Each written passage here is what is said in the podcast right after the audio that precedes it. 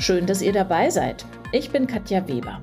Wir beschäftigen uns in diesem Podcast mit den inzwischen ziemlich zahlreichen Schnittstellen zwischen Medizin und Informatik und mit all den Daten, die anfallen, wenn wir medizinische Behandlung brauchen.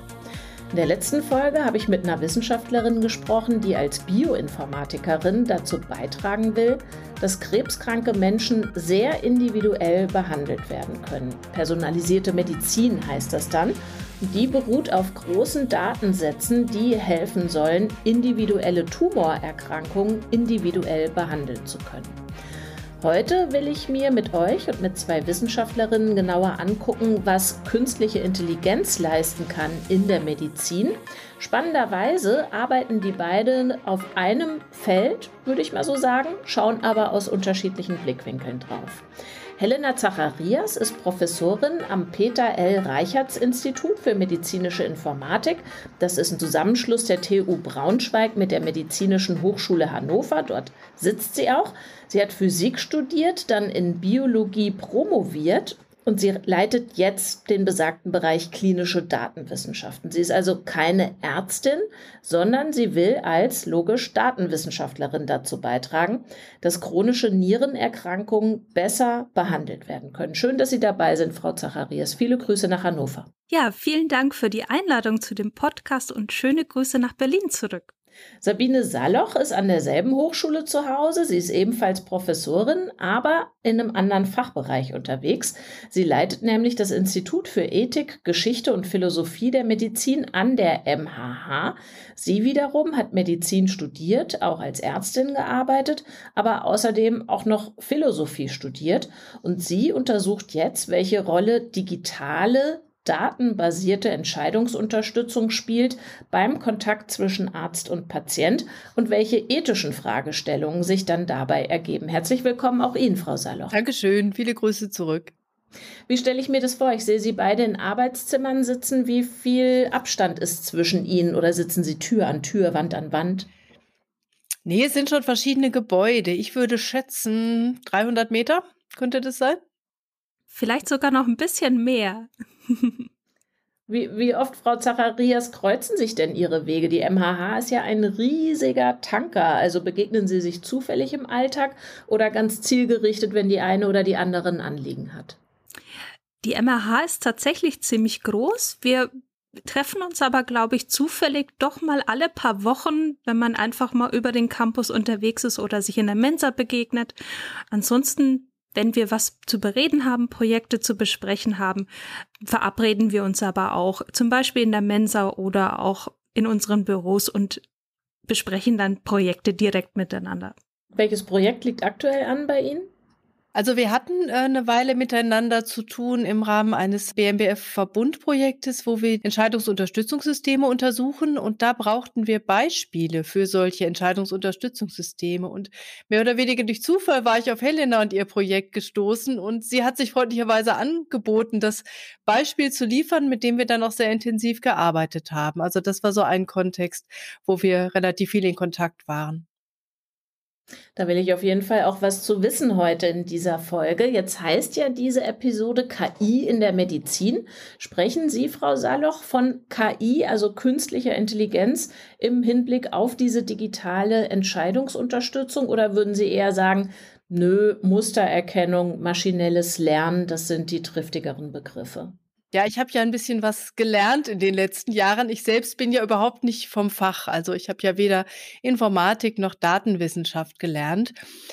Im Diskurs um es zu vereinfachen, redet man häufig von KI. Ich habe jetzt aber häufiger schon von DatenwissenschaftlerInnen gehört, naja, dass KI für sie mehr nach Science Fiction klingt, als nach dem, was sie beruflich machen. Insofern bin ich mir des Problems bewusst, versuche auch das Wort Machine Learning zu verwenden, wenn ich denke, dass es passt, merke aber auch so, dass wenn wir auf so einer eher oberflächlichen Ebene miteinander reden, dass man da durchaus auch den Begriff KI verwenden kann, habe ich den Eindruck. Wie sehen Sie das, Frau Zacharias, wenn Sie als Datenwissenschaftlerin erklären, woran Sie arbeiten in der medizinischen Informatik? Ist das Machine Learning, maschinelles Lernen, Mustererkennung oder ist das KI? Frau Saloch sagt für Sie, schwebt dann schon gleich die Raumschiff Enterprise schon fast rein. Das stimmt also bei KI oder künstlicher Intelligenz oder AI, Artificial Intelligence, muss ich da auch immer so an künstliche Roboter denken.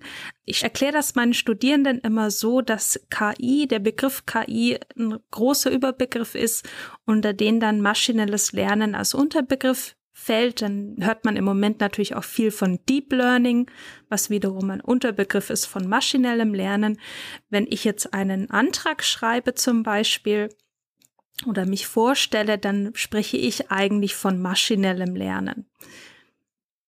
Also wäre diese Folge auch besser betitelt dann mit Maschinenlernen in der Medizin oder würden Sie sagen, KI in der Medizin ist schon ganz gut als Titel? Ich glaube, KI in der Medizin ist schon in Ordnung. Wenn wir eben mehr mit fachlichem Publikum reden, dann würde ich das mehr eingrenzen auf Machine Learning oder in meinem Fall sogar eher traditionelleres Machine Learning. Das heißt also, wir beschäftigen uns zum Beispiel nicht so stark mit Deep Learning, sondern eher mit interpretierbaren Modellen des maschinellen Lernens. Okay, dann halte ich schon mal fest, es wird hier keine Science-Fiction-Veranstaltung, was wir in den nächsten Minuten zu besprechen haben. Ich bleibe mal bei Ihnen, Frau Zacharias, damit wir einen Anwendungsfall haben, ja, und alle wissen, wovon reden wir denn da genau. Sie koordinieren einen Nachwuchsforschungsverbund, der heißt CKDNAP. Wofür steht die Abkürzung? Genau, also CKDNAP, das ist die Chronic Kidney Disease Nephrologists App. Also wir entwickeln in diesem Juniorverbund der vom BMBF gefördert wird, eine klinische Entscheidungsunterstützungssoftware, also die CKD-NEP, für praktizierende Nephrologen oder Nephrologinnen, die eben diese Ärzte, Ärztinnen bei der Behandlung von Patienten mit chronischem Nierenleiden unterstützen soll. Mhm. Wie funktioniert diese Anwendung und anhand welcher Daten wurde sie trainiert? Genau, also wir sind gerade noch mitten in der Entwicklung, muss ich sagen. Was wir aber schon gemacht haben, ist, dass wir einen Baustein der App schon entwickelt haben. Das heißt, für diesen Baustein, also was das macht, ist, wir haben ein mathematisches Modell entwickelt, basierend oder mit Hilfe dessen man für einen neuen Patienten oder eine neue Patientin das individuelle Risiko eines terminalen Nierenversagens direkt vorhersagen kann. Also ich kann genau berechnen für Patient XY, basierend auf deren Blutparametern, insgesamt sechs Parameter sind das, wie zum Beispiel Serum-Kreatininwert, wie hoch die Wahrscheinlichkeit ist, dass die Niere dieses Patienten oder dieser Patientin in ein, zwei, drei oder vier Jahren nach dieser Messung aufhört zu arbeiten und dass mhm. dieser Patient oder diese Patientin dann eine neue Niere benötigt. Was mache ich als Nephrologin? Das ist ja eine Anwendung, die sich an die Ärzteschaft wendet, nicht an die Patienten. Was mache ich mit dieser Information, wenn ich da so gestaffelt sehen kann, 2024 hat die Frau Weber ein Risiko von 9 Prozent, 2026 vielleicht eins von 11 Prozent, dass eine ihrer Nieren versagt. Wie gehe ich mit dieser Information um? Genau. Also das ist liegt in der Entscheidung eben des Arztes oder der Ärztin. Das ist uns ganz, ganz wichtig. Die ersten Planung, die der Arzt oder die Ärztin machen kann, in dem Fall ist zum Beispiel sich überlegen, sollte ich meine Arztvisiten bei diesem Patient, bei dieser Patientin vielleicht verkürzen? Sollte ich diesen Patient, diese Patientin vielleicht öfters in einen Praxis einladen, um dessen Nierenfunktion vielleicht engmaschiger zu kontrollieren, sollte ich mir jetzt schon Gedanken darüber machen, ob man vielleicht, wann man denn zum Beispiel auch Dialyse oder permanente Dialyse denn einleiten sollte. Die nächste Frage ist natürlich, sollte man dieses Risiko mit dem Patienten, der Patientin kommunizieren? Da ist es uns ganz, ganz wichtig, dass da natürlich der Arzt hier oder die Ärztin die Entscheidung treffen sollte absolut, ob man dieses Risiko dem Patienten, der Patientin überhaupt kommunizieren sollte oder ob das vielleicht mehr Schaden anrichtet. Sollte man sich andere Möglichkeiten, zum Beispiel gibt es natürlich Behandlungsmöglichkeiten, sollte man sich vielleicht Gedanken machen, diverse Medikamente, die vielleicht auch die Nierenfunktion mehr angreifen oder vielleicht schädigen könnten, sollte man die vielleicht jetzt schon absetzen, sollte man da Alternativen suchen.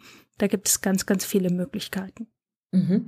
Anhand welcher Daten wurde dieser Algorithmus trainiert? Also wie viele, die Daten wie vieler Patientinnen und Patienten sind da eingeflossen? Lässt, lässt sich das bestimmen? Ja, wir sind in der glücklichen Lage, dass wir mit einer sehr großen Patientenkohorte der German Chronic Kidney Disease Studie arbeiten können. Für dieses Risikomodell haben wir 4915 Patienten verwendet, um dieses Modell zu entwickeln. Wie kommt jetzt diese in die Zukunft gerichtete Aussage, diese Prognose zustande? Also können Sie zu jedem Zeitpunkt rekapitulieren und zurückverfolgen, auf welche Art und Weise diese Prozentangabe, 9% Risiko, dass die eine Niere der Frau Weber in zwei Jahren versagt, wie die zustande gekommen ist? Im Grunde genommen ja. Also das ist das, was ich vorhin gemeint habe mit Explainable Machine Learning oder Explainable AI. Äh, das bedeutet, wir verwenden zur Erstellung dieser mathematisch oder diese mathematischen Modelle, die wir trainieren, sind voll interpretierbar. Das heißt, ich wenn ich jetzt mal in den mathematischen Jargon übergehe, ist, ich habe einfach ein lineares Modell, wo ich jetzt zum Beispiel genau weiß, welche Parameter die Prädiktion treiben, die ich messen muss, um überhaupt diese Vorhersage zu treffen. Und ich weiß genau, welches Gewicht jeder Parameter hat. Und dieses Gewicht kann ich dann auch für einen neuen Patienten darstellen. Das kann ich genau durch meine mathematischen Gleichungen wiederum ähm, nachvollziehen. Jetzt haben Sie gesagt, das ist in der Entwicklung. Verstehe ich das richtig, dass es noch keine nephrologische Facharztpraxis gibt, die diese Anwendung nutzt? Um es wirklich in der Praxis nutzen zu können, müssen wir auch jegliches klinische Entscheidungsunterstützung-Tool auch zulassen, sozusagen als Medizinprodukt. Das ist derzeit noch nicht geschehen. Das ist auch ein sehr, sehr langer Prozess. Da kann man auch nicht abschätzen, wie lange das dauert, bis es als Medizinprodukt zugelassen ist. Derzeit ist äh, der Risikorechner als Webserver frei zugänglich für Forschungszwecke. Das heißt also nicht, wir übernehmen jetzt keine Garantie dafür, wenn jemand ein Nephrologe, eine Nephrologin darauf seine Behandlung ähm, stützt, sondern es ist derzeit aber für Forschungszwecke frei verfügbar. Mhm. Und das heißt, ich könnte jetzt als Nephrologin, wenn mich Ihr Konzept überzeugt, sagen, ich nehme das zur Unterstützung meiner Diagnose, ziehe ich dieses Tool hinzu. Bekommen Sie da Rücklauf, mit welchen Erfahrungen die Ärztinnen und Ärzte da ähm, umgehen? Mit welchen Erfolgen vielleicht auch? Das bekommen wir jetzt noch nicht. Ich habe aber, wie der Risikorechner ist letztes Jahr im Frühjahr oder im Januar letzten Jahres publiziert worden, wo wir dann auch eine Pressemitteilung geschaltet haben und da habe ich einige Rückmeldungen bekommen per E-Mail von niedergelassenen Nephrologen, Nephrologinnen, die sehr interessiert waren an dem Rechner, die auch explizit nochmal nach der Webadresse gefragt haben und gesagt haben, oh, sie würden das gerne mal ausprobieren und gucken, was denn da so rauskommt. Ich finde es interessant, dass Sie jetzt Rechner sagen, weil gestartet sind wir ja bei KI, ne? Und ich finde, mhm. Rechner klingt schon irgendwie einige Level drunter und ja, ohne das, von dem Sie, Frau Saloch, vorhin sagten, es hat diesen Science-Fiction-haften Anstrich. Es klingt so wie ein Taschenrechner oder irgend, irgend so ein Gerät, ein Kalkulator eben, den jeder kennt. Sie, Frau Saloch, Sie haben ja diese Anwendung untersucht mit Studierenden der Medizin und zwar im Hinblick auf die ethischen Kriterien, die da automatisch auch drin verbaut sind, wenn so ein System aufgebaut wird. Welche Kriterien sind das? Welche Kategorien? Wir haben uns eine ganze Reihe von ethischen Aspekten angeschaut. Zum Beispiel ging es um Aspekte der Verantwortung. Ne? Welche Verantwortung liegt bei Ärztinnen und Ärzten bei der Nutzung dieser Systeme? Welche vielleicht auch bei Herstellern. Wir haben über das Thema Vertrauen gesprochen in unseren Forschungsinterviews, ne? denn jetzt geht es nicht mehr nur um Vertrauen in Menschen, sondern auch um Vertrauen in Maschinen. Wir haben gesprochen über sich wandelnde Rollen in der Arzt-Patienten-Beziehung, dass so ein bisschen eine Dreiecksbeziehung jetzt daraus wird, ne? Ärztin, Patientin und KI. Und ein großes Thema für uns war das Thema Patientenautonomie, speziell Aufklärung und Einwilligung. Also ob Patientinnen und Patienten etwa informiert werden müssen, wenn Verfahren künstlicher Intelligenz zum Einsatz kommen. Und müssen sie, weil ja Frau Zacharias vorhin sagte, das muss dann die behandelnde Person gut abwägen, ob äh, sie jedes Risiko und jedes Ergebnis dann auch der Patientin mitteilt. Das wäre vielleicht noch mal 'n nachgelagerter Schritt. Also, zu zunächst wäre ja die Frage, äh, müssen Patientinnen und Patienten in informiert werden? Und auch diese Frage ist gar nicht so leicht irgendwie in einem Satz zu beantworten. Also, grundsätzlich müssen wir natürlich aufklären, auch umfangreich aufklären über diagnostische und therapeutische Maßnahmen. Es sind aber für die Zukunft und teilweise auch jetzt schon KI-Anwendungen denkbar, die so stark integriert sind in klinische Abläufe, in klinische Workflows, dass sie gar nicht mehr unbedingt zu identifizieren sind. Und es kann sich auch um Dinge handeln, die etwa die Verwaltung betreffen oder das automatisierte Erstellen von Arztbriefen und so. Also ähm, grundsätzlich ist es immer einfach zu sagen, ja, Patientinnen und Patienten müssen immer informiert werden, wenn KI zum Einsatz kommt. Aber wenn man da mal genauer drüber nachdenkt, gibt es schwierige Fälle. Und was sich auch immer lohnt, ist eine Analogie zu ziehen zu herkömmlichen Verfahren, etwa der Diagnostik. Nehmen wir das MRT. Da wird auch in groben Zügen aufgeklärt, aber wir informieren Patientinnen und Patienten normalerweise nicht über die physikalischen Hintergründe dieses Verfahrens und über andere Details der Anwendung, sondern es erfolgt so eine relativ grobe Aufklärung, die dann im Einzelfall vielleicht mal genauer sein muss. Wenn eine Patientin oder Patient ein besonderes Interesse hat oder die Aussagekraft irgendwie besonders gut oder besonders reduziert ist, dass man auf den Einzelfall guckt. Aber ich glaube nicht, dass wir so weit gehen können, dass dann jedem Patient irgendwie die algorithmischen Grundlagen des Verfahrens erläutert werden, das da jetzt angewandt wird. Denn das wäre, glaube ich, auch am Interesse vieler Patientinnen und Patienten vorbei, deren Anliegen doch häufig auch ist, einfach eine qualitativ hochwertige Behandlung zu bekommen und dass man stärker darauf abzielt und weniger auf die Details, die dann oft sehr, sehr umfangreich wären. Okay, klar, ich will als Patientin nicht unbedingt auch zur Datenwissenschaftlerin mich ausbilden lassen. Ich bin ja da mit einem sehr persönlichen Anliegen meiner Krankheit, aber müsste mir die Ärztin, der Arzt sagen, Frau Weber, ich behandle Sie mit einem algorithmusgestützten System, mit dem eben beschriebenen Rechner? Der Punkt ist nicht unbedingt, dass wir oder Mediziner, Medizinerinnen, Patienten, Patientinnen behandeln mit einer KI. Was wir ja entwickeln, sind sogenannte Entscheidungsunterstützungssoftware. Das heißt, wir unterstützen den Arzt nur in seiner Behandlung und wir setzen nicht die Behandlung. Ich glaube, das muss man auch ganz klar unterstreichen. Und das ist eigentlich immer auch der Hintergrund in der KI oder so, dass die letztendliche Behandlung immer vom Arzt noch getroffen wird und nicht von irgendeinem Algorithmus. Aber wäre das eine Information, die Sie, Frau Zacharias, gerne hätten, dass bei der Person, die Sie behandelt, ein solches Unterstützungssystem zur Anwendung kommt? Oder wäre Ihnen das egal neben allen anderen Verfahren und Methoden? Also ich würde das, glaube ich, wissen wollen, weil es mich einfach äh, so, weil ich so spannend fände. weil es Sie äh, beruflich Deswegen, interessiert. Genau, ähm, genauso wie ich äh, MRT oder CT oder äh, Ultraschall und so weiter mit meinem Hintergrund als Physikerin wahnsinnig spannend finde.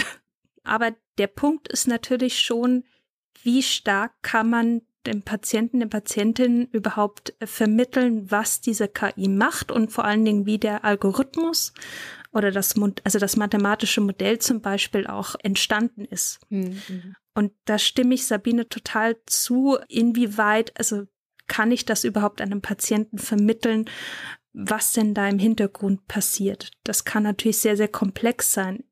Ich denke mir das immer so von meiner Warte, jetzt bin ich aus der mathematischen Sichtweise gucke ich da drauf. Für mich ist es schon manchmal schwierig, das für Mediziner so runterzubrechen.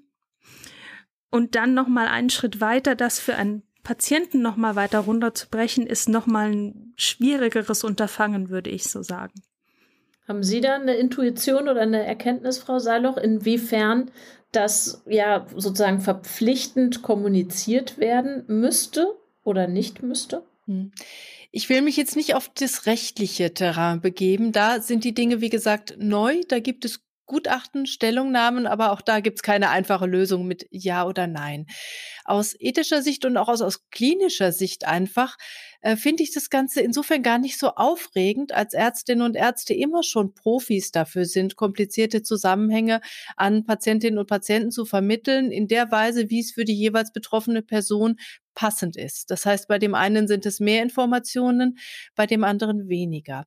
Dabei geht es häufig gar nicht so sehr um die technischen Hintergründe oder algorithmischen Hintergründe, sondern es geht um so Dinge wie die Aussagekraft des Ergebnisses. Also Ärztinnen und Ärzte müssen selbst in der Lage sein, ähm, das, was der Algorithmus ausspuckt, im Hinblick auf die einzelne Patientin zu interpretieren und das mit dieser auch zu besprechen. Dass man zum Beispiel sagen kann, Sie sind eine Patientin, für die der Algorithmus sehr gut funktioniert, weil Sie zum Beispiel sehr gut den Trainingsdaten entsprechen. Wir können uns hier relativ gut darauf verlassen und diese Informationen neben vielen anderen diagnostischen Informationen integrieren zu einer Diagnose etwa oder zur Planung einer Therapie. Also das, was Ärzte und Ärzte immer schon machen. Es ist jetzt einfach eine weitere Quelle an Informationen, die dazukommt.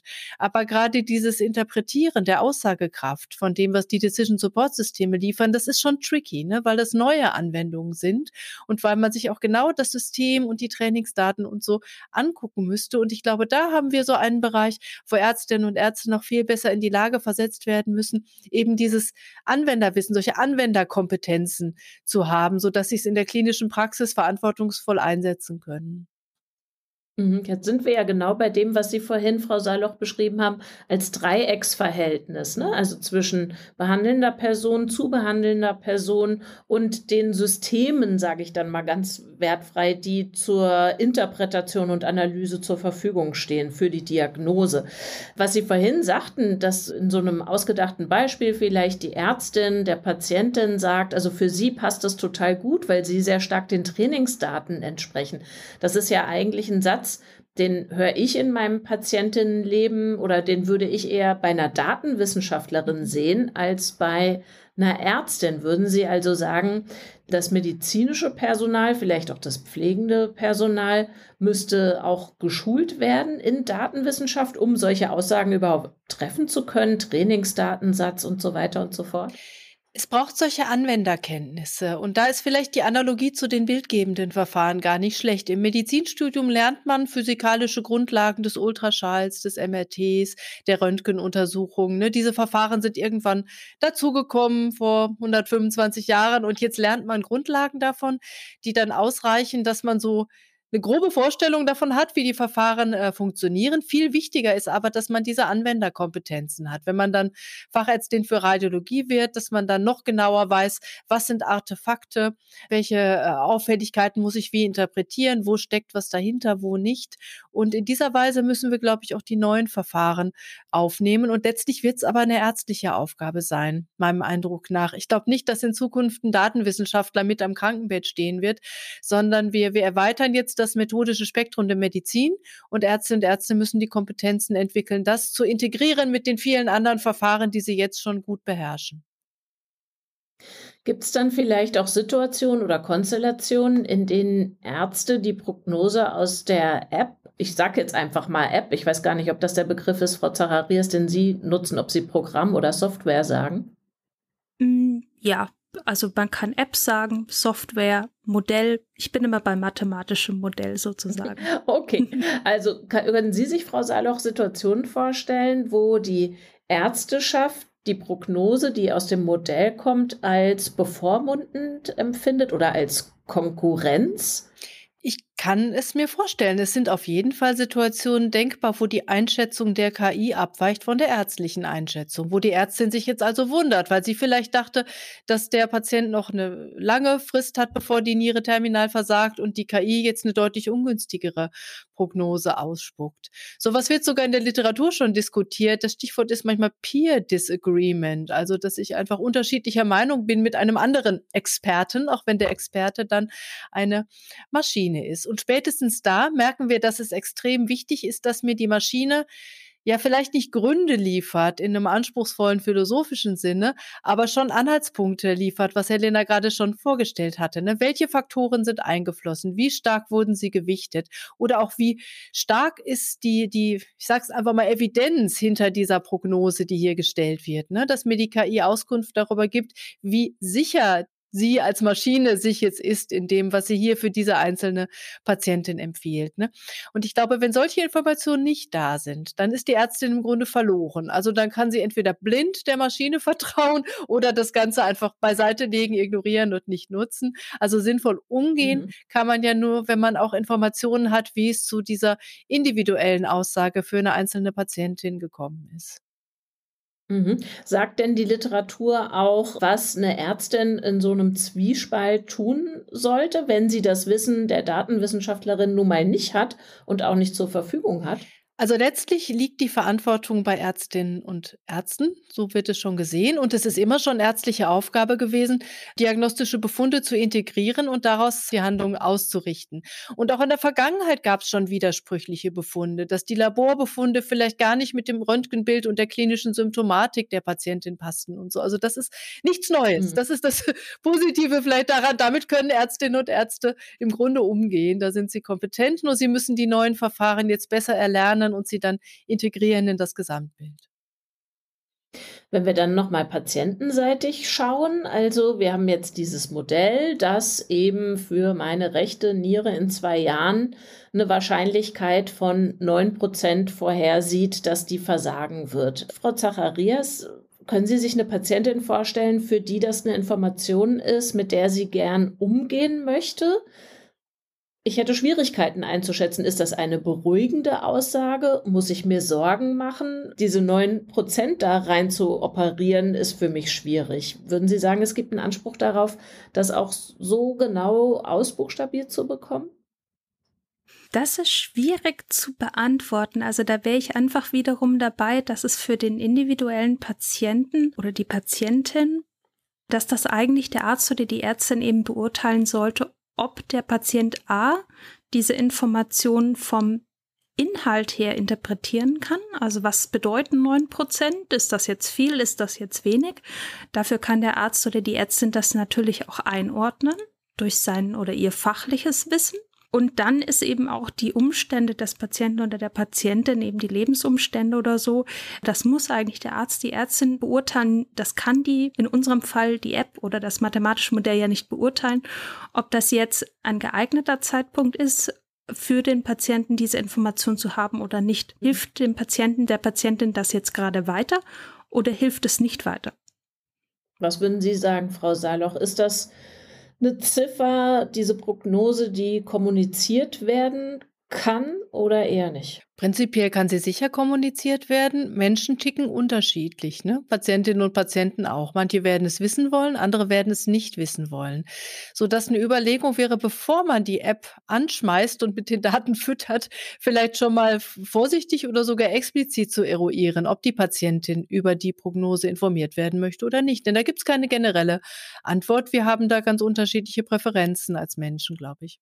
Okay, dann spitze ich es jetzt mal drastisch zu und denke mir was aus. Es gibt vielleicht irgendwann mal ein Modell, das unter Einbeziehung aller meiner Daten sagen kann, eines natürlichen Todes werde ich dann und dann sterben. Dann ist ja allein dadurch, dass das System in der Welt ist, äh, die ganze Versuchsanordnung eine andere. Da müsste ich ja dann explizit widersprechen, dass das auf mich angewendet wird.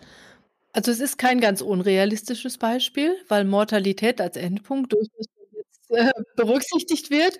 Wobei dieses ganz umfassende, wie Sie es beschreiben, dass alle meine Gesundheitsdaten, Lebensstilfaktoren und so mit einkalkuliert werden, das gibt es jetzt in dieser Form noch nicht. Ja, wir merken an Ihrem Beispiel, glaube ich, dass der Kontext der Anwendung den Unterschied macht. Ob wir denken, es ist eine gewinnbringende Sache oder es ist einfach nur hochgefährlich. In der Medizin lernen wir ja immer keine Diagnostik, aus der keine Konsequenzen folgen. Also, dass man sich, bevor man irgendeine diagnostische Maßnahme macht, überlegt, würde es einen Unterschied Unterschied machen, wenn wir dieses Ergebnis haben.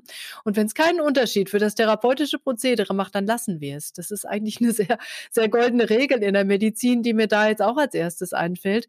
Also, dass man überlegt, welche Konsequenzen hätte es. Und wenn man es im medizinisch-professionellen Setting einsetzt, dann muss man nochmal gründlicher fragen, hat das jetzt irgendwelche Auswirkungen auf die Optimierung der Therapie oder so, wenn wir dieses Überleben äh, kennen? Und ich würde sagen, dies ist eine so gravierende Information, dass wir vorher mit dem Patienten besprechen müssten, ob man den Algorithmus zum Einsatz bringt oder nicht. Wir haben ja analoge Beispiele, wo es um sehr gravierende Informationen geht. Zum Beispiel in der genetischen Beratung ist gesetzlich sehr streng geregelt, wie die Aufklärung vorher zu erfolgen hat, wie der Test zu erfolgen hat, wie danach die Gespräche zu erfolgen haben. Ne? Also wenn es um so sehr gravierende Informationen geht, dann müssen wir dieses Prozedere, glaube ich, sehr genau gemeinsam beschließen vorher.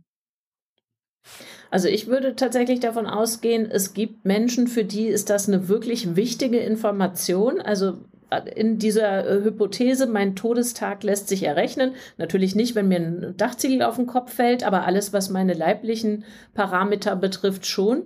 Dann gibt es sicherlich Leute, für die das ein wichtiges Datum ist. Sie wollen das wissen und andere, die sagen würden, ich will noch nicht mal, dass ihr mir das anbietet. Für die hat sich aber natürlich so der gesamte Rahmen auch schon verändert, dadurch, dass die Möglichkeit mhm. dazu besteht, oder? Ja, es ist tatsächlich so. Dadurch, dass die Möglichkeit zu etwas besteht, ändert sich schon vieles. Dass jemand es gar nicht erst angeboten haben möchte, ist schon schwierig, ne? Wenn man sich das in der Praxis vorstellt, ob es dann so eine Art Ausweis gibt, wo die Themen stehen, zu denen man nie angesprochen werden möchte oder so, da weiß ich nicht, ob sich das realisieren lässt. Aber Sie haben natürlich recht. Wenn was in der Welt ist, äh, schafft es neue Möglichkeiten und dann müssen wir uns überlegen, wie man die so regulieren kann, dass kein Schaden entsteht. Ich kann vielleicht noch da kurz dazu sagen, es gibt ja schon Mortalitätsmodelle, mit denen man auch die Wahrscheinlichkeit eines Todes berechnen kann für verschiedene Patientengruppen, zum Beispiel Patienten mit chronischen Nierenerkrankungen, aber auch allgemeine Patienten, also Allgemeinbevölkerung. Da gibt es schon einige Risikoscores, die eben publiziert sind. Mir wäre jetzt nichts bekannt, was jetzt wirklich in der klinischen Praxis Anwendung hat sondern das sind eben hauptsächlich Modelle, die für die Forschung oder in der Forschung eben entwickelt worden sind.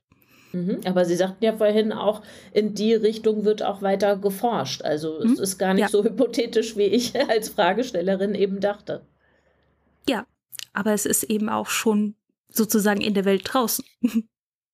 Dann jetzt und vielleicht doch noch mal einen Schritt zurück zu dem Projekt, bei dem Sie zusammengearbeitet haben im Hinblick auf chronische Nierenleiden. Frau Saloch hatte ja aufgezählt, welche Überlegungen, welche Kriterien sie da sieht und mit den Studierenden abgeklopft hat. Inwiefern haben Sie die Möglichkeit, Frau Zacharias, solche Fragen oder Kriterien in Ihr Tun oder in Ihr Modell aufzunehmen?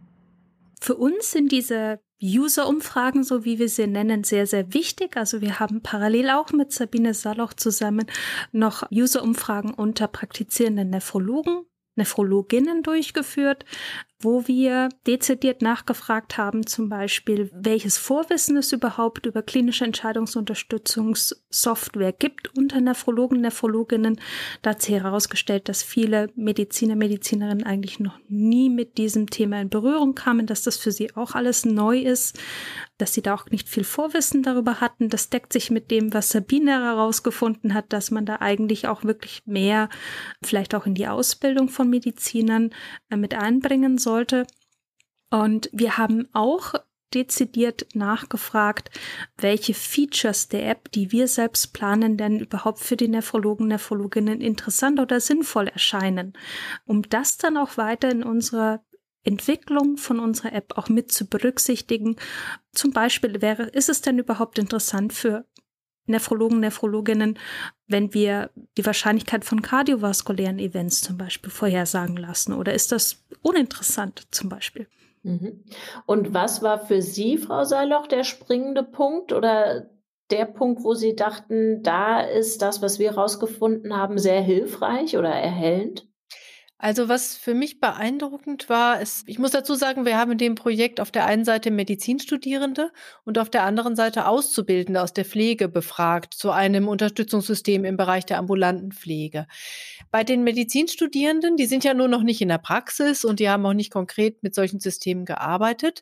Aber für mich war beeindruckend, wie stark die doch bereit sind, Verantwortung zu übernehmen. Also da haben wir ganz oft die Äußerung gehabt, die Verantwortung liegt bei mir als Arzt oder Ärztin dann für das, was mit dem Patienten geschieht. Und auf der anderen Seite fühlten sich viele noch nicht kompetent, diese Systeme zu verstehen, zu bedienen, in ihr klinisches Urteil zu integrieren. Also daraus kann man, glaube ich, relativ einfach einen Need ableiten, ne, dass wir da mehr Ausbildung, mehr Vorbereitung brauchen für die, die dann klinisch tätig werden.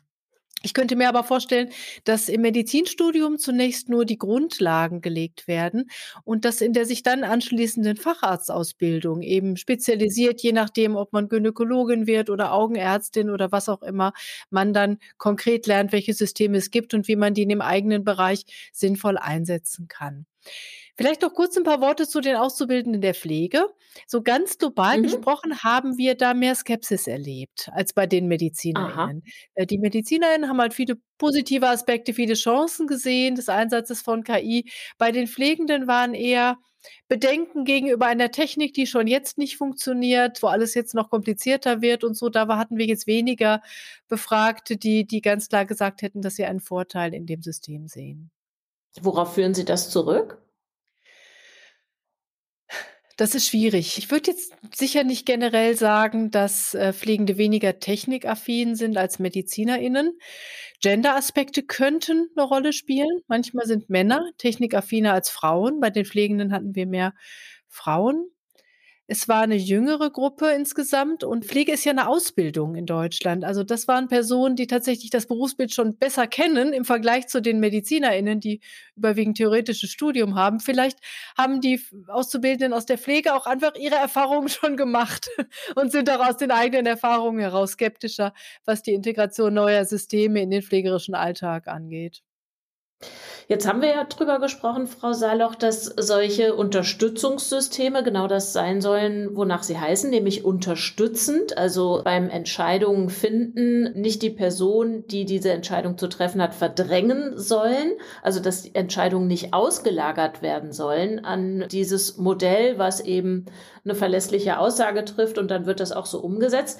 Aber wenn wir jetzt nochmal, Sie hatten es ja gerade schon mit den Arbeitsbedingungen, wie sie real sind, wenn wir da nochmal gucken auf das riesige Thema Fachkräftemangel, was im medizinischen und im pflegerischen Bereich längst da ist, dann ist das natürlich schon sehr verlockend, diese Option. Ich drücke irgendwie Enter und äh, kriege eine Handlungsanweisung. Ja, es gibt sicher auch Gefahren. Das eine wäre so ein Übervertrauen in die technischen Systeme, ne? dass man das immer für bare Münze nimmt und das ärztliche Handeln dann unmittelbar daraus ausrichtet. Andere Gefahr wäre, wie Sie schon sagen, dort, wo Fachkräftemangel herrscht, dass man dort die Systeme als Ersatz für ärztliches Personal benutzt. Das wäre etwa denkbar bei Systemen, die das Operieren unterstützen. Ne? Und in vielleicht ländlich gelegenen Krankenhäusern bestimmte Operationen eigentlich nicht mehr durchgeführt werden könnten, weil kein qualifizierter Facharzt zur Verfügung steht, man sich das dann aber mit Hilfe der Maschine noch zutraut. Das wären schon Fehlentwicklungen, über die man nachdenken muss. Was ich sehr spannend finde, ist aber auch das Ganze nicht nur aus der Perspektive des deutschen Gesundheitssystems, sondern global zu betrachten. Ich sprach neulich mit einem Kollegen von der WHO, der beschrieb seine Eindrücke aus einem Land in Subsahara-Afrika und sagte, Zitat, da gibt's nur zehn Radiologen im ganzen Land. Ne? Und da ging es um ein Programm, wo eine KI-Software jetzt genutzt wird, um Tuberkulose zu diagnostizieren auf Röntgen-Thorax-Aufnahmen. Und wenn man unter solchen Bedingungen dann dran festhält, wir brauchen aber den Facharztstandard bei der Beurteilung der der Bilder, ne, dann würde man vielleicht viel Nutzen sich entgehen lassen, der dann unter den Bedingungen vielleicht da ist, wenn man eine gut trainierte Maschine das automatisiert auswerten lässt. Also man muss sich immer den Versorgungskontext angucken. Wir haben zwar Fachkräftemangel, aber in vielerlei Hinsicht haben wir halt auch noch luxuriöse Verhältnisse in Deutschland, dass wir über sowas überhaupt sprechen können. Ja, total spannend. Und da merken wir, glaube ich, auch, dass diese Diskussion losgeht und uns noch über viele Jahre erhalten bleiben wird. Jetzt würde ich aber gerne aufhören, mit Ihnen beiden nach vorne zu gucken, sondern mal zurückschauen mit Ihnen auf Ihre jeweiligen Wege rein in den Beruf. Das sind nämlich, fand ich jetzt bei Ihnen beiden, sehr spannende Wege rein in den Job, den Sie jetzt haben. Und ich würde gern von Ihnen beiden wissen, wie planmäßig das war oder vielleicht auch wie zufällig. Also bei Frau Zacharias, bei Ihnen hatte ich eingangs gesagt, Sie haben erst Physik studiert, dann in Biologie promoviert und schon 2012 ging es bei Ihnen in der Masterarbeit war das, glaube ich, um die Verletzung der Nieren und Machine Learning, also schon relativ früh. Erinnern Sie sich an den Moment oder an den Auslöser, wie die Medizin oder meinetwegen auch konkret das Organ Niere bei Ihnen in die Physik reingekommen ist? Ja, erinnere ich mich noch relativ gut. Ich war damals auf der Suche nach einer Masterarbeit und ich habe in Regensburg studiert. Dort ist in der Experimentalphysik ein großer Fokus auf Laserphysik und Halbleiterphysik. Und das war für mich irgendwie nicht attraktiv. Ich muss sagen, so die nächste Halbleiterdiode zu designen fand ich irgendwie um es mal klar zu formulieren, relativ langweilig. Und dann hatte mein späterer Doktorvater dann eben eine Masterarbeit annonciert mit maschinellem Lernen und vor allen Dingen Kernspinresonanzspektroskopie. Und ich hatte als Fokus im Masterstudium Physik in der Medizin gewählt und hatte einen ganz tollen Dozenten, der uns die Magnetresonanztomographie beigebracht hat oder näher gebracht hat. Das war eine wahnsinnig tolle Vorlesung und die Magnetresonanztomographie basiert auf den gleichen physikalischen Grundlagen wie die Kernspinresonanzspektroskopie.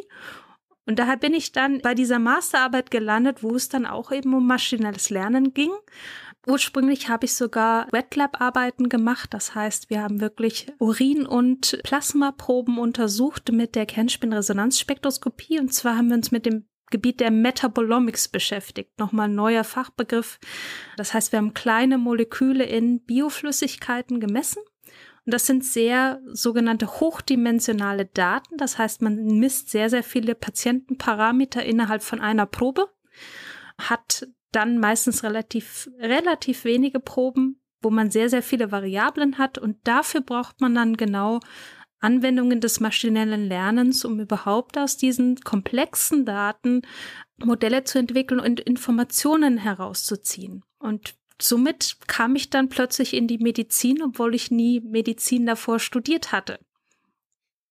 Klingt bei mir so, als sei es gar nicht so planmäßig gewesen, sondern eher ähm, ein gewisses Desinteresse an dem, was ihnen angeboten worden ist, gepaart mit einer Person, die was anderes an sie rangetragen hat.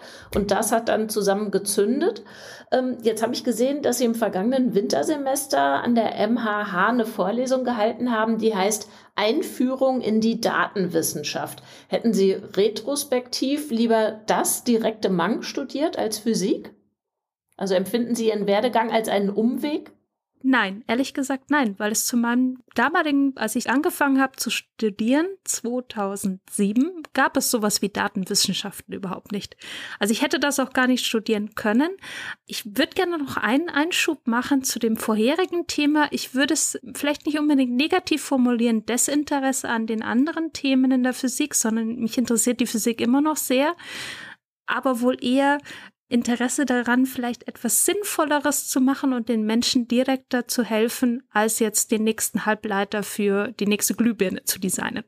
Also zurück zum Studium oder zum Umweg. Also ich würde jetzt wahrscheinlich immer noch die Physik wählen. Mit der Physik lernt man eigentlich oder dem Physikstudium lernt man eine gewisse Art des Denkens. Also ich zeichne das manchmal so, als würde einem fast das Gehirn umstrukturiert werden. Man lernt zum einen Fragestellungen auseinanderzunehmen und in kleinere Probleme, die man mathematisch lösen kann, zum Beispiel zu abstrahieren.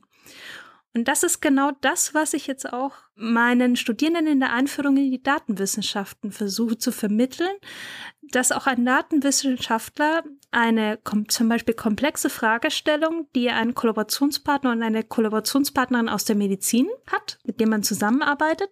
Die Aufgabe des Datenwissenschaftlers ist auch wiederum, dieses komplexe Problem zu abstrahieren und in zum Beispiel kleinere Teilprobleme zu zerlegen die man dann im besten Fall zum Beispiel mathematisch mit Machine Learning lösen kann. Und das ist genau diese Denkweise, die ich damals auch in der Physik wirklich sehr, sehr extensiv gelernt habe. Und deswegen würde ich wahrscheinlich immer noch, wenn ich jetzt zurückdenke, auch wiederum das Physikstudium wählen. Und ich hatte dann das große Glück in Regensburg, dass es eben die Möglichkeit gab, sich im Masterstudiengang zu spezialisieren auf Physik in der Medizin. Und das eigentlich jetzt für mich persönlich, glaube ich, genau der richtige Weg war. Wie schön, dass Sie das auch retrospektiv so sagen können. Dann frage ich bei Ihnen weiter, Frau Seiloch. Sie hatten ja auch Interesse, das gereicht hat für mehr als nur ein Studienfach, um das so zu sagen. Also Sie haben Medizin studiert, dann auch Philosophie und deutsche Sprache und Literatur und auch in zwei Studiengängen promoviert. Da sieht es so aus, als hätten Sie diesen aktuellen Arbeitsbereich, also in Gestalt einer Schnittmenge, sage ich mal, als hätten Sie den schon genauso angepeilt. Stimmt das oder war das noch gar nicht so klar, als Sie sich eingeschrieben haben? Es sieht tatsächlich so aus, aber es war überhaupt nicht so. Als ich äh, anfing zu studieren, Gab es das Fach Medizinethik in dieser institutionalisierten Form, wie wir es heute haben, noch nicht? Zum Beispiel habe ich im Medizinstudium keinen Kurs in Medizinethik besucht. Also ich habe das nie im Studium gelernt, was ich jetzt mache. Ich habe mit der Medizin angefangen, ein bisschen aus Vernunftgründen, muss ich sagen, dass ich einen Job haben wollte, mit dem ich später mein Brot verdienen kann und einen Job, der aber auch nützlich ist für die Menschen. Und habe das Studium gerne gemacht, habe aber bald gemerkt, dass ich noch Kapazitäten frei habe und meine eigentlichen Interessen und ich glaube auch Talente sind im geisteswissenschaftlichen Bereich. Ich habe dann zunächst in Marburg in der Germanistik angefangen. Das hat mir nicht schlecht gefallen, aber es waren oft sehr große Veranstaltungen, wo man so ein bisschen unterging. Und ich musste noch ein zweites Fach wählen im Magisterstudium.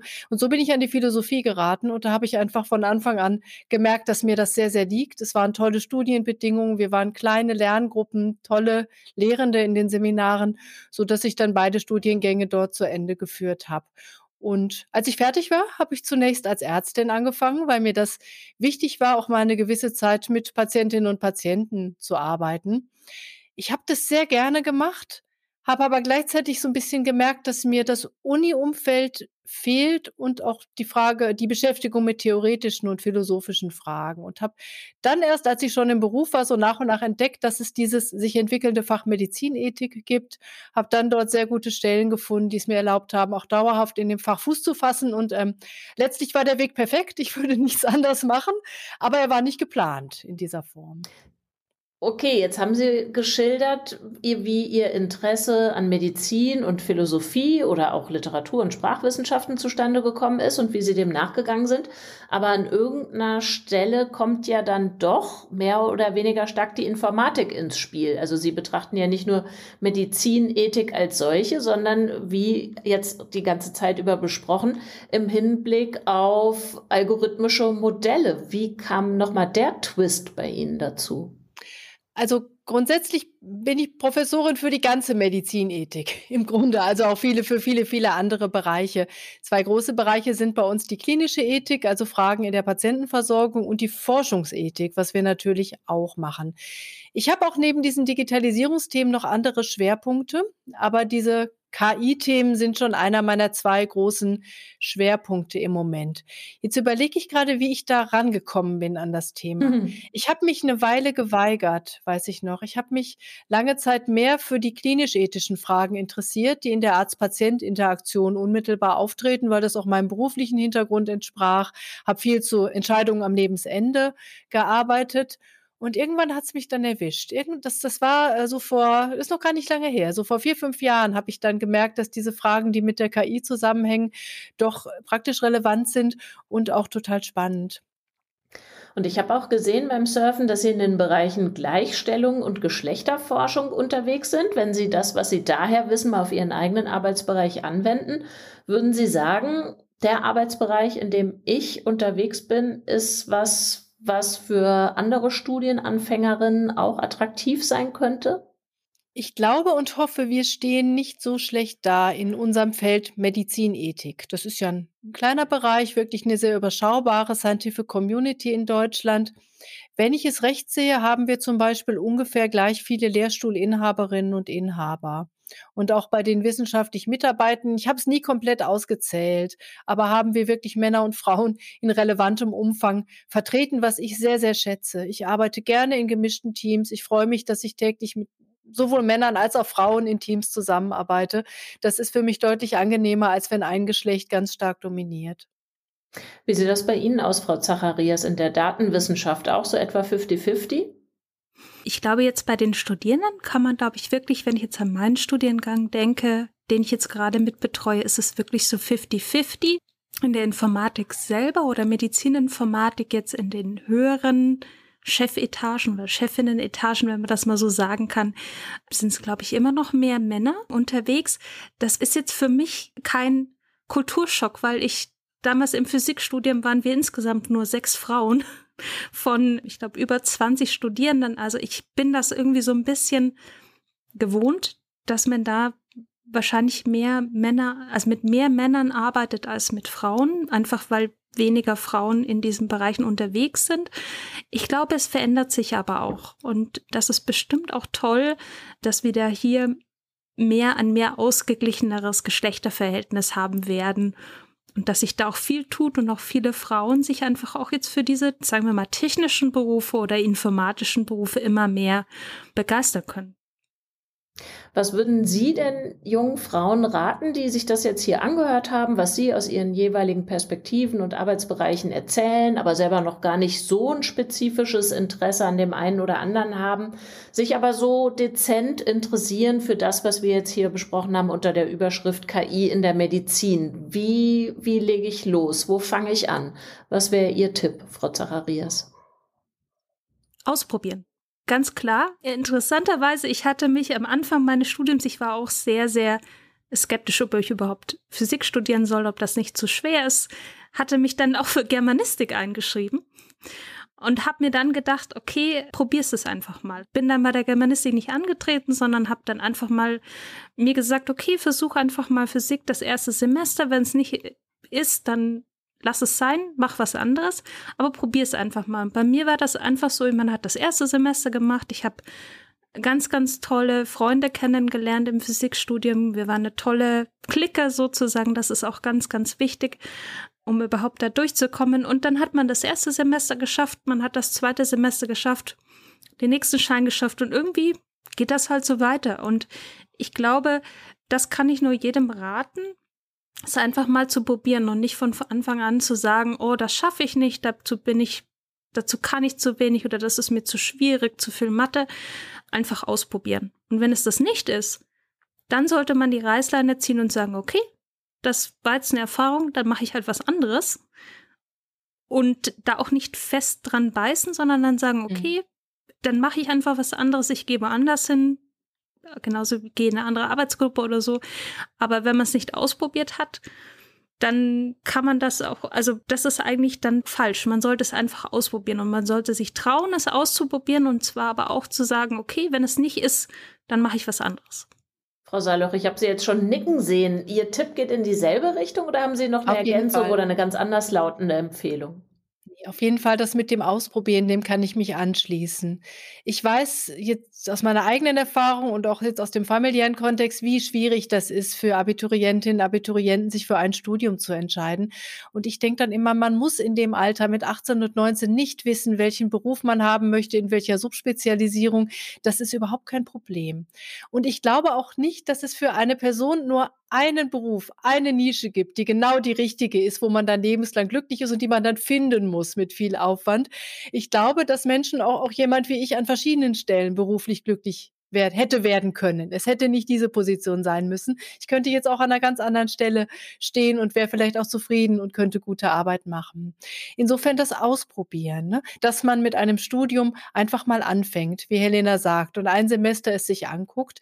Und mir hat geholfen, das Medizinstudium ist ja durchaus auch anspruchsvoll. Ich komme nicht aus einer Ärztefamilie. Ich habe mir auch Sorgen gemacht, ob ich das alles hinkriegen werde, dass man so ein bisschen links und rechts guckt und sieht, hier sitzen viele Kommilitoninnen und Kommilitonen, die sind auch nicht alle Überflieger. Die sind genau wie ich zur Schule gegangen, haben Abitur gemacht und die meisten von uns hier werden das ohne große Probleme schaffen. Also, dass man jetzt nicht unbedingt schlechter ist als die anderen und wenn die anderen das schaffen, dann schafft man das selbst auch. Genau, das war bei uns genau das Gleiche. Wir hatten angefangen mit Physik und da sitzt man in den Mathematikvorlesungen der Mathematiker im ersten Semester drin. Der Dozent fängt an, die ersten zwei Sätze an die Tafel zu schreiben. Man versteht überhaupt nichts. Und was man da machen muss, einfach links und rechts zu gucken, in die anderen Gesichter zu gucken. Man merkt, die anderen verstehen auch nichts. Und das ist einfach so. Und das liegt nicht an einem selber, sondern das ist mhm. einfach so, dass die anderen das auch nicht verstehen. Und was man dann macht, ist, sich in einer Clique zusammenzusetzen und sich das gegenseitig nochmal erklären und vor allen Dingen den Zusammenhalt haben und das Gefühl zu haben, dass man nicht zu dumm ist, sozusagen das zu verstehen oder das Studium zu schaffen, sondern dass es jedem genauso geht. Vielen Dank für Ihre Erfahrung und für Ihre Tipps jetzt auch noch zum Schluss. Gehört haben wir hier Helena Zacharias, die sagt ausprobieren und Sabine Saloch, die auch sagt ausprobieren und wenn es einem nicht passt, weiter gucken. Es gibt womöglich mehrere Stellen, an denen man glücklich werden kann. Besten Dank Ihnen beiden für Ihre Zeit heute und fürs Gespräch. Vielen Dank für das tolle Gespräch. Sehr gerne. Auf Wiedersehen. Wenn ihr jetzt denkt, ich will mehr wissen über diese Vielfalt von Forschung und Jobs an dieser Schnittstelle von Digitalisierung und Medizin, kommt hier mein Pro-Tipp. Hört euch die anderen Folgen unseres Podcasts an, da gibt es noch sehr viel mehr Inhalte dazu. Da sprechen wir über die vielen Ideen, die Forschungsprojekte und auch über die sehr, sehr unterschiedlichen Zugänge rein in diesen Arbeitsbereich. Ihr findet alle diese Folgen, alle Show Notes und natürlich auch weitere Infos drumherum unter digitalisierungdermedizin.de. Digitalisierung der Medizin ist eine Produktion von Haus 1 im Rahmen des Projektes HiMed. Die Redaktion dafür liegt bei Katrin Rönnecke, Planung und Ausarbeitung bei Marianne Behrens, Schnitt und Musik verdanken wir Oliver Kraus. Mein Name ist Katja Weber und ich bedanke mich für euer Interesse. Bis bald!